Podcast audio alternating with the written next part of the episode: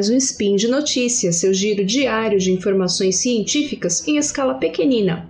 Hoje é 10 Lunan no calendário Decatrian, ou 18 de outubro de 2021 no calendário gregoriano.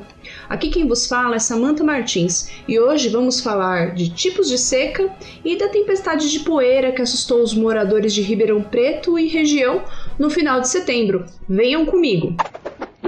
Speed Notícias.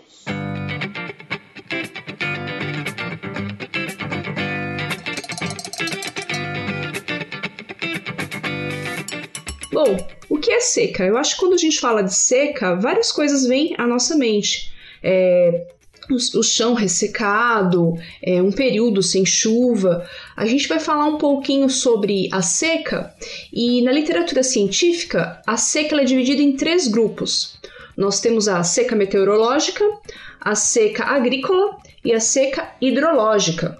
A seca meteorológica é o primeiro alerta é quando, por exemplo, os meteorologistas, a partir de dados de pluviômetros das estações meteorológicas, observam que um determinado mês terminou com um total de chuva bem abaixo da média. É, e além precipita da precipitação, né, os meteorologistas também avaliam outros dados, como a temperatura, porque se ela estiver elevada, ela vai favorecer a evaporação.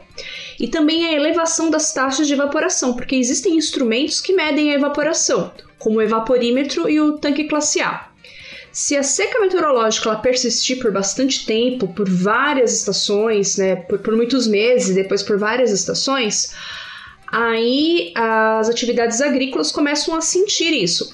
O solo começa a ficar ressecado e a irrigação torna-se cada vez mais necessária caso haja água disponível, né? A planta começa a apresentar estresse, ela vai ficando murcha, as colheitas tornam-se reduzidas, os frutos menores, né? E quando isso ocorre, nós vamos ter a seca agrícola. E se, a, se essa seca ainda persistir por bastante tempo, por vários anos, aí a situação começa a ficar mais preocupante e nós vamos ter a seca hidrológica, que é quando os rios perdem é, o, seu, o seu volume de água consideravelmente e alguns chegam até a secar. Áreas alagadas, como mangues, por exemplo, podem ficar bem ressecadas. E também é prejuízo para a vida selvagem, porque há degradação de habitats. E claro, é, há problema, né, problemas no, de abastecimento para cidades e para a produção de energia à base de hidrelétricas. É, a Agência Nacional de Águas, que é a sigla é ANA, é, monitora secas no Brasil e a situação é muito preocupante nos, ao longo dos últimos cinco anos. Várias regiões do Brasil estão passando por seca, com destaque para o noroeste de São Paulo, nordeste do Mato Grosso do Sul, sul de Goiás e Triângulo Mineiro. Nessas regiões, a seca é considerada extrema ou excepcional, já com prejuízo para a agricultura, para as pastagens, para a hidrologia e para a ecologia. Ou seja, nessas regiões né, nós já podemos falar em seca hidrológica, que é uma seca mais persistente. Dentro desse cenário de seca extrema, tivemos aquelas tempestades de poeira lá no, no, na região de Ribeirão Preto, no final de setembro, ficaram bem famosas aí na mídia pelas imagens.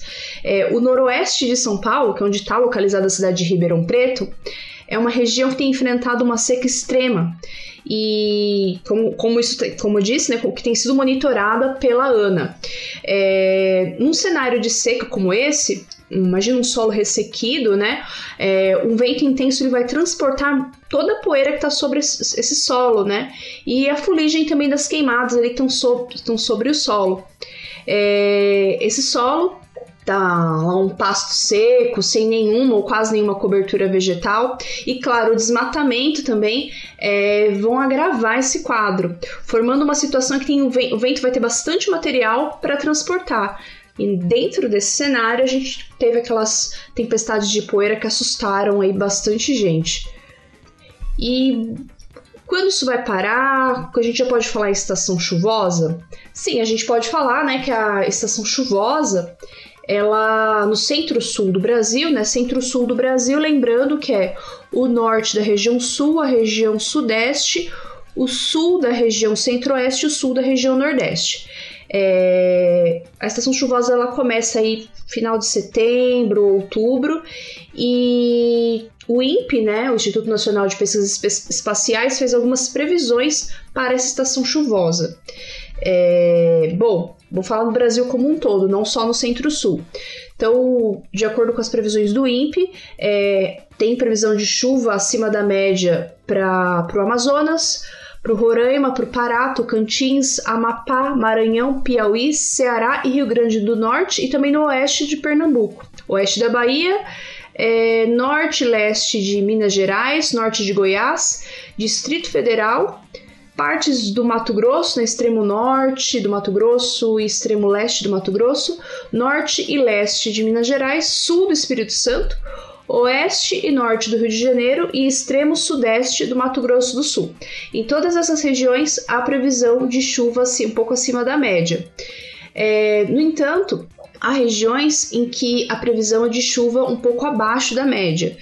E essas áreas compreendem é, parte do Mato Grosso do Sul, São Paulo também, sul de Minas Gerais, oeste do Paraná e de Santa Catarina. Então, é boa parte aí do centro-sul do Brasil, de acordo com as previsões do INPE, é, podem enfrentar chuva abaixo da média histórica, o que é bastante preocupante, né? É, ou seja, de acordo com essas previsões, é bem possível que o volume de chuvas não será o suficiente para, por exemplo, encher os reservatórios.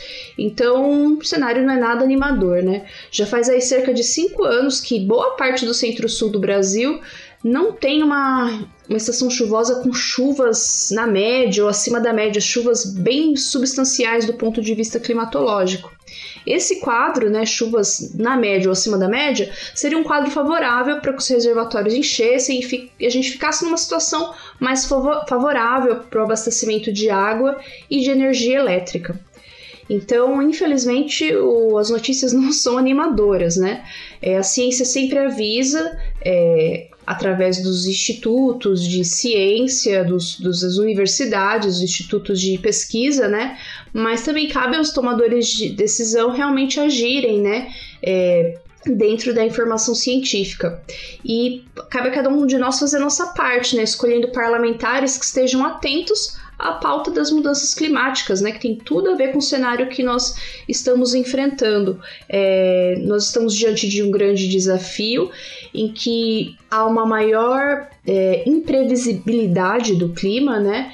Então nós estamos passando por vários anos aí de estação de estação chuvosa que não chove tanto e estação seca bem pronunciada. E os extremos climáticos é, são são previsões são situações né, que estão é, divulgadas no, nos relatórios do IPCC, né? A tendência é que hajam cada vez mais esses extremos e nós precisamos aprender a agir diante desse cenário, né? Logo, logo saiu a R3 do, acho que o ano que vem saiu a R3 do do IPCC, né, que é a terceira parte do relatório do, o, é o, o WG3, né, Work Group 3 do AR6, né, a terceira parte do relatório, e nessa terceira parte vão falar sobre estratégias de mitigação diante desse cenário de mudanças climáticas cada vez mais preocupante. Se nós não conseguirmos limitar a, o aumento da temperatura em até 1,5 graus Celsius, é, com relação comparando né, com, a, com o período pré-industrial. Bom, por hoje é só. E eu gostaria de pedir para vocês que apoiassem o Spin de Notícias para a gente espalhar é, informações científicas para quanto mais pessoas, melhor, né? E a gente pode apoiar o Spin de Notícias como? É, compartilhando os nossos links. E, então vocês podem compartilhar com os amigos, com aquele primo negacionista, com todo mundo. E se você puder compartilhar financeiramente, considere, é, considere tornar-se um patrono. Para saber como tornar-se um patrono, entre no site deviante.com.br para saber como. Tem lá algumas maneiras de se tornar um patrono através, creio, de três serviços: Patreon, PicPay e o Padrim. Então vocês podem escolher lá. Até a próxima. Tchau, tchau.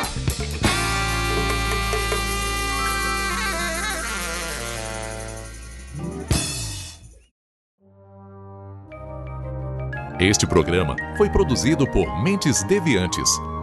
deviante.com.br.